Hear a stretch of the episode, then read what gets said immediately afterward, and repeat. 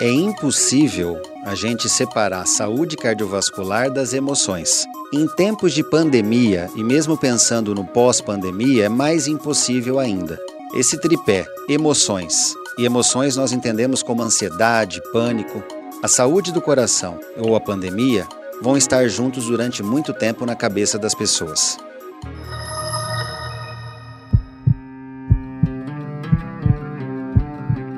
Meu nome é Edio Matique Gabriel, sou médico, cirurgião cardiovascular, vou estar supervisionando mais uma vez podcast Bate Coração, acompanhado mais uma vez também da minha grande parceira e amiga Marcela Castellini. Tudo bem, Marcela? Oi, doutor, tudo bem? Prazer estar aqui mais uma vez. Vamos falar desse. Bom, mais uma vez vem um assunto Covid, coronavírus, né? Não tem como a gente não, não mencioná-lo, mas Hoje eu vi uma reportagem, doutor, falando que a Covid faz casos de estresse e ansiedade mais que dobrarem no Brasil. Foi um estudo da, da UERJ, do Rio de Janeiro, e já estão registrando um aumento de 90% da depressão. Bom, não vamos sair tão isento assim dessa situação toda, né? E o que que isso isso é um fato? Já, já a gente já está percebendo esse aumento do estresse, ansiedade. Como que vai ser esse plano de retomada da população aí?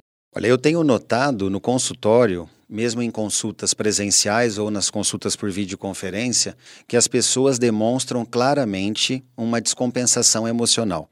Seja porque mudou o estilo de vida, a pessoa hoje fica dentro de casa por tempo indeterminado, seja porque ela não está trabalhando, seja porque ela sabe de algum amigo seu que está internado, em estado grave eventualmente, ou principalmente pela avalanche de informações que todos nós estamos recebendo pelos canais aí de mídia. Então é quase impossível dizer que uma pessoa não se sensibilize com isso, desde os mais controlados até aqueles mais sensíveis. Você falou de sequelas, nós vamos ter sequelas, Marcela, com certeza. Algumas pessoas vão ficar com a síndrome do pânico, algumas pessoas vão ter que tratar uma depressão por um tempo mais prolongado, nós temos aí vários, por exemplo, a síndrome de burnout, que nós vamos discutir aqui um pouco hoje.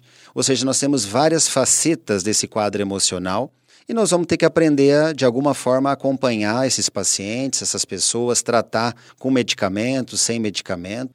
Mas não tem como escapar dessa situação. Realmente, a magnitude da pandemia no mundo e no Brasil, ela foi, acho que, acima do que qualquer um de nós esperávamos. Doutor, entrando um pouco mais a fundo, o que é a diferença de uma síndrome do pânico, de uma crise de ansiedade, de uma síndrome de burnout?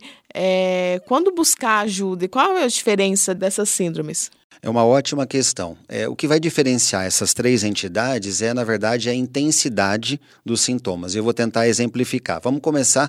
Crise de ansiedade. Crise de ansiedade, todos nós, seres normais, temos. Uhum. Você pode ficar ansioso porque você tem uma prova para fazer amanhã. Você pode ficar ansioso porque você está esperando o resultado de um exame. Então a moça está na expectativa de estar tá grávida ou não. Então ela fica ansiosa. Será que o meu exame vai confirmar a gravidez ou não? Então isso é uma, uma crise de ansiedade que a gente pode colocar até como de nível normal. O sintoma é aquela agitação do dia a dia, uma batedeira, mas nada que comprometa. Certo. Aí vamos aumentando a intensidade, né?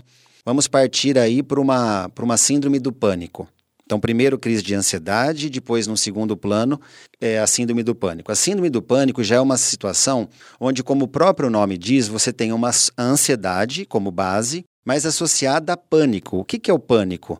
Às vezes a gente brinca assim, ah, o pânico é aquela situação do filme de terror que você fica em pânico de saber que a pessoa vai levar uma facada. Uhum. Então imagine aquilo lá, você sabe que algo vai acontecer ou tem medo que algo vai acontecer. O pânico é mais ou menos isso. Então, exemplos. Eu tenho medo de sair de casa porque eu posso ser assaltado. Isso é pânico. Eu tenho medo de sair de casa porque, de repente, no supermercado que eu vou hoje tem alguém com coronavírus e eu vou acabar pegando, mesmo seja, usando máscara. Começo a me privar de situações que até então eram normais. Exatamente. Você começa a, vida, a né? realmente criar para você fantasmas que não é fácil controlar, manusear essa situação e você começa a se privar. Essa é a síndrome do pânico. Uhum. E o estado mais grave, absolutamente máximo de ansiedade e pânico é o que nós chamamos de burnout, que é um esgotamento mental. Uhum. Sabe quando você usa a expressão, ah, eu estou esgotado hoje? Essa expressão não poderia ser usada no dia a dia, porque esgotamento é como o próprio nome diz, acabou o combustível.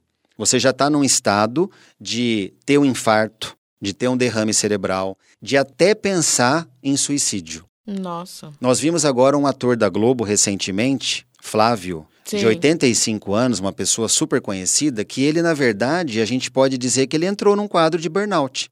Ele foi se estressando, foi ficando ansioso, se deprimindo, nós não sabemos aí os detalhes, mas culminou com um ato máximo que é o suicídio. Sim. E ele ainda deixou uma carta dizendo: Me desculpem, não aguento mais, a humanidade se perdeu, esse mundo não é para nós, quem está com 85 anos, na verdade, jogou tudo fora. Então, na verdade, você pode perceber que as palavras denotam o fim da linha. Sim. Infelizmente. Então, isso é o burnout. Onde deve se buscar ajuda o quanto antes, né, doutor? E qual, assim, os primeiros sintomas para eu falar assim, não, não foi só uma noite mal dormida ou não foi um estresse pontual. Eu preciso buscar essa ajuda. Quando a pessoa tomar essa essa consciência, mais do que a própria pessoa. Às vezes, a gente que está ao lado de uma pessoa que a gente está vendo, né, essa movimentação também é importante ajudá-la, levá-la, né? É, uma das respostas você acabou de falar. Eu, eu sempre preconizo no consultório: alterou o sono, tem que buscar ajuda. Porque alteração do sono, seja você percebendo, ou seja alguém que perceba, significa alteração metabólica, risco maior cardiovascular, risco maior de obesidade, risco maior de problemas pulmonares, e aí vem todo essa, esse pacote que influi na vida da pessoa e na vida da família. Então, alteração do sono já é um mecanismo que deve é, ser obrigatório procurar o médico. Irritabilidade excessiva. Então, aquela pessoa que às vezes ela é mais agitada, mais emotiva, mas ela começa a explodir com qualquer coisa. Isso não pode ser entendido como normal. Uhum. E mudanças comportamentais. A pessoa, de repente, não, não está mais cumprindo aquele beabá do dia a dia de um ser humano. Ela se recusa a se alimentar, ela se recusa a ficar em, em grupo, ela se recusa a fazer o mínimo de coisas dentro da normalidade de uma família ou de um ser humano. Uhum. Então, quando ela começa a se privar do mínimo, que é alimentar, tomar líquido, dormir adequadamente, quer dizer, ela fica, ela começa a ter um comportamento estranho, alucinações, é, sensação de perseguição. Quer dizer, se chegar a ter minimamente essa percepção associada à alteração do sono, alteração do humor, tem que procurar auxílio médico. Ou seja, o autoconhecimento, né? Se perceber, se mudou alguma coisa muito drástica ali na sua rotina, no seu dia a dia, já buscar essa ajuda. Minimamente, Marcela, porque. Não precisa muito, né? Buscar o quanto antes. Porque o muito pode ser algo mais sério. Sim. Eu não quero aqui ficar batendo na palavra suicídio, longe disso. Mas os dados, Mas... né? As campanhas de um tempo para cá, né, doutor, vem se intensificando em relação a isso. É, a gente quer evitar as mudanças, porque todas essas mudanças comportamentais vão afetar a saúde cardiovascular também. Sim. Você começou a se descompensar emocionalmente, proporcionalmente você tem sintomas mais fortes no, em termos de saúde cardiovascular, sintomas negativos. Então, você começa a ter mais palpitação, mais dor de cabeça, mais tontura, mais dor no peito, mais falta de ar, tudo vem junto, em proporção.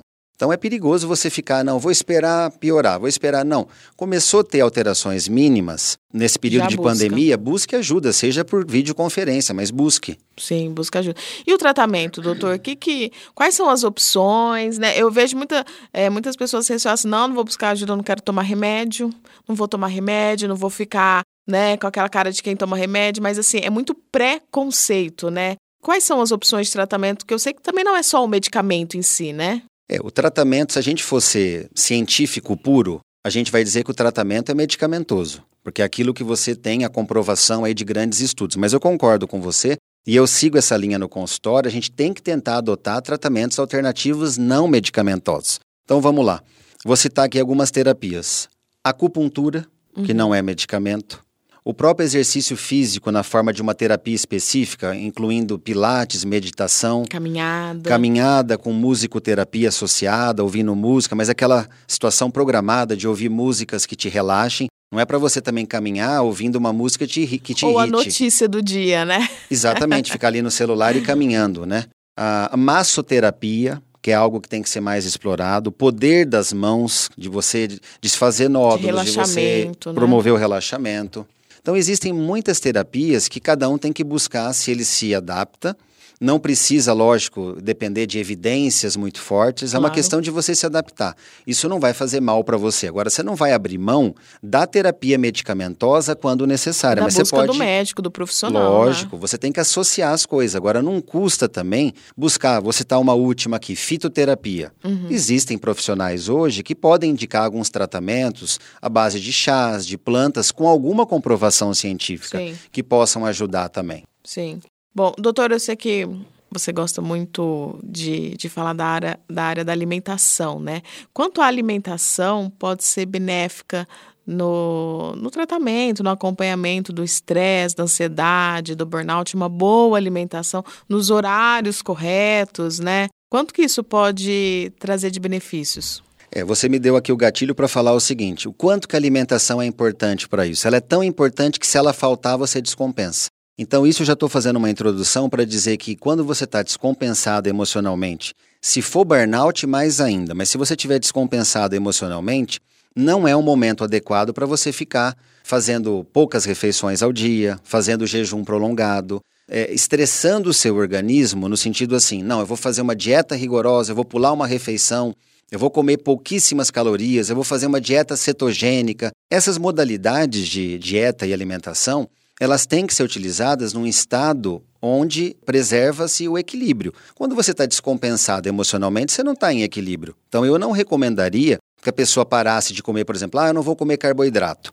Mas o carboidrato é fundamental para a função cerebral. Aí você para de comer o carboidrato, você já estressa mais a função cerebral. Ah, eu vou comer muito pouco tal coisa. Então não é o momento. A alimentação tem que ser regrada, três vezes ao dia, no mínimo, uhum. e eu recomendo aqueles intervalos entre as refeições preenchidos com frutas, vitaminas de frutas, sucos naturais, barras de cereais, queijo branco, algumas castanhas que são úteis para a nossa saúde, como por exemplo as nozes, as avelãs. Quer dizer, dentro da condição financeira que a pessoa possa, uhum. eu recomendo que ela preencha o dia dela se alimentando bem e mais do que isso, se hidratando com pelo menos 2 litros de líquido por dia, incluindo água, água de coco e sucos naturais. Porque as vitaminas também têm uma introdução aí no estresse, no, no, emocional, não tem, doutor? Que isso pode ser recuperado aí na alimentação correta? As frutas em geral, né? As, os sucos naturais, as frutas são ricos nas vitaminas que têm um papel de controle do metabolismo, de equilíbrio. E nós estamos buscando essa palavra, equilíbrio. Equilíbrio. Então, vitamina C, B, A, D, sem nenhum modismo, não estou aqui defendendo nada na linha do modismo, mas a gente precisa de vitaminas para o equilíbrio metabólico. Uhum. E dos antioxidantes que as frutas e verduras em geral oferecem para desinflamar o nosso organismo. Então, Existem aí vários produtos. As frutas vermelhas são muito ricas em anti-inflamatórios naturais. Então, o morango, a amora, o mirtilo, a melancia. A, a, uva, por exemplo, tem o resveratrol, Sim. que é um produto antioxidante anti-inflamatório. Então, nós temos que utilizar o que as frutas nos trazem de benefícios antioxidantes para também melhorar o nosso equilíbrio. Com certeza. É, doutor, eu imagino que no seu consultório você deve receber muitas pessoas que falam assim: nossa, eu tô com uma, com uma batedeira, popularmente, né? Não sei o que, que é isso, tal. Aí vai ver, é um caso, uma situação emocional, nem é, é lógico, né? Se não tratado ali, torna-se um, um, problema crônico, cardio. Mas isso é muito comum, essa sensação, nossa, que aqui no pescoço está batendo muito forte. Olha, já é extremamente comum nos dias normais. No Sim. período de pandemia, Marcela, tá pior, porque as pessoas vêm ao consultório, os sintomas são é, cardiológicos é, em primeira linha, mas quando você vai fazer a, a, história, vai conversar com a pessoa, você vê que por trás disso tem problemas emocionais. Ora relacionados ao coronavírus, aquele medo do Agora, né? Agora, né? Mas assim, tá tudo misturado. É problema familiar com coronavírus, com ansiedade financeira. É porque toda a situação desencadeou, né? Uma situação familiar, financeira, econômica, é. para todo mundo, né? Essa semana eu vi de uma amiga que eu achei muito interessante. Ela falou: estamos todos na mesma tempestade, mas nem todo mundo no mesmo barco, né? Cada um alguns barcos estão conseguindo fluir, outros encalharam mesmo, alguns né? Já, alguns já encheram de água e estão para afundar. Exatamente. exatamente. Então é mais ou menos assim. Então por isso que cada, cada um reage a uma forma, né? De uma forma. É, porque assim, as, cada pessoa tem uma, uma situação financeira prévia. Vamos abordar essa questão econômica. E aí uma crise como essa vai impactar. Eu ouvi de uma, de uma paciente essa semana no consultório, eu perguntei, né? Já esperando uma resposta negativa. Perguntei para ela, como é que tá lá na sua cidade e a sua família?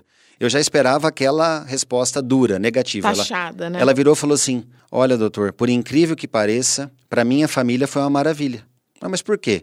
Porque em função do negócio que minha família tem e da mudança do câmbio real com dólar, a alta do dólar, essa coisa toda, o negócio da minha família se beneficiou, porque a gente vende e tal e ganha Sim. mais porque o dólar subiu. Então você vê que a situação não é homogênea para todos. Não, de forma alguma. Então, para essa. E emocionalmente também, né? Também. Às vezes, é, isso eu também refleti muito. A gente vê pessoas que, teoricamente, tinham tudo para estar tá lá reclamando, mas está olhando com positivismo. E tem pessoas que emocionalmente não conseguiram enxergar dessa forma e tudo ok, né? Cada um de uma forma, cada um do seu jeito. É, eu acho que nós temos três faixas aí de pessoas. Aquelas que realmente descompensaram porque a situação financeira prévia não era boa e essa, essa pandemia veio como uma avalanche.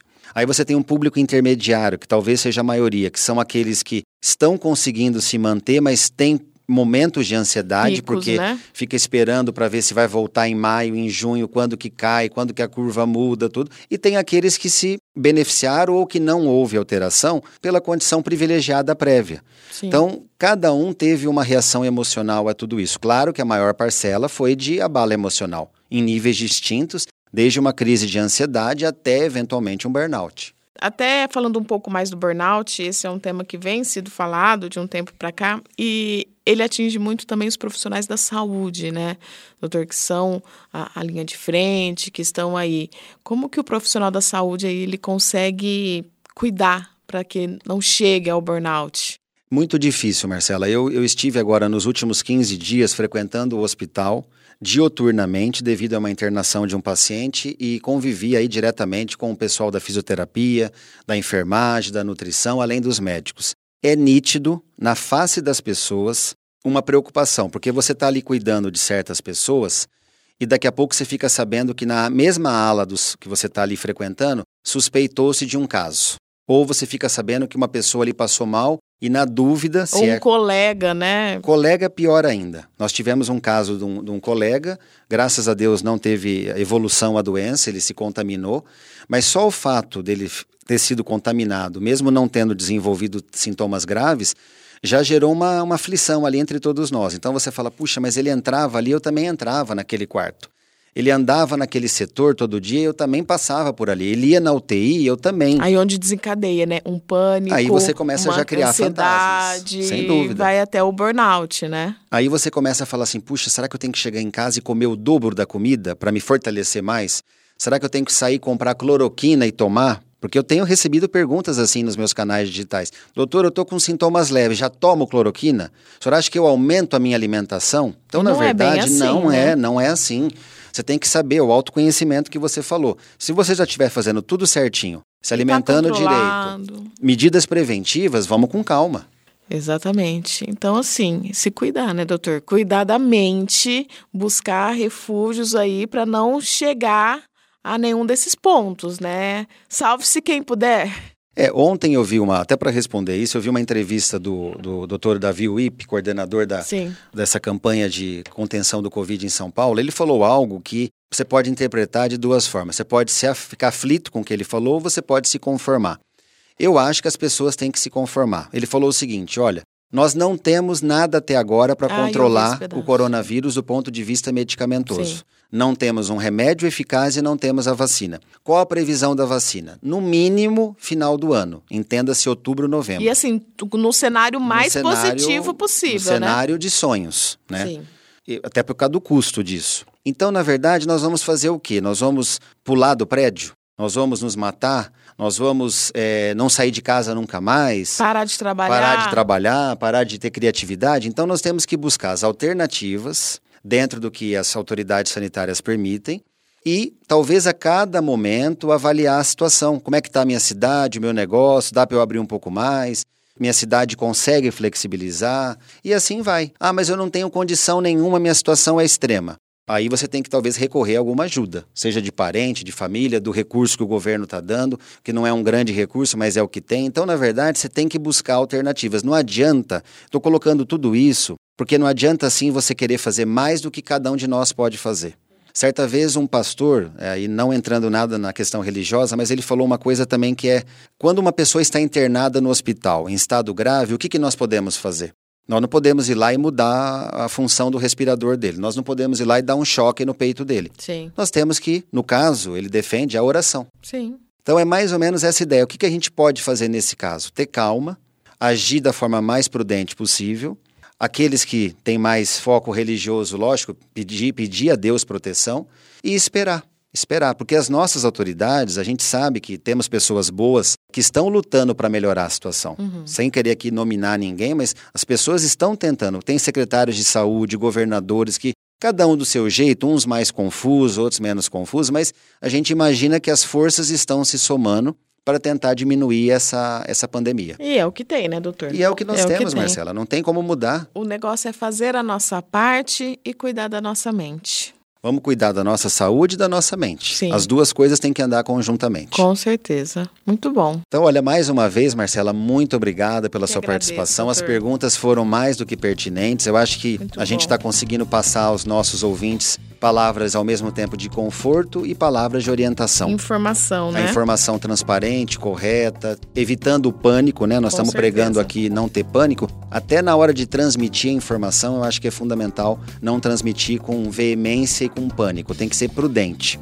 Diante disso, eu agradeço novamente aqueles que nos ouviram e que vão nos ouvir ainda. Vou deixar aqui meus canais digitais, como de praxe, para que vocês continuem mandando perguntas, dúvidas, para que vocês possam continuar interagindo, porque essa discussão não acaba, né? A gente tem que continuar respondendo no dia a dia. Vou começar pelo Facebook e o LinkedIn, que é o meu nome completo. É Edmo com demudo, Atique com que de queijo, Gabriel. Facebook e LinkedIn. O Instagram, que é sempre muito requisitado, é o arroba Edmo A. Gabriel.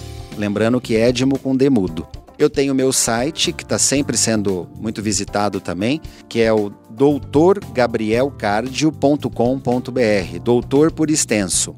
Tem o blog Coração Moderno, que também é uma forma de integrar Facebook e Instagram, e, e um cadastro é possível ser feito para receber mais informações. O blog é o coraçãomoderno.com.br, tudo junto. E o meu canal de YouTube, também muito visitado, onde vocês vão encontrar não só vídeos sobre coronavírus, mas sobre outros temas da cardiologia, que é o DR, aí eu não escrevi doutor por extensa, DR Edmo Gabriel Cardio. DR Edmo Gabriel Cardio.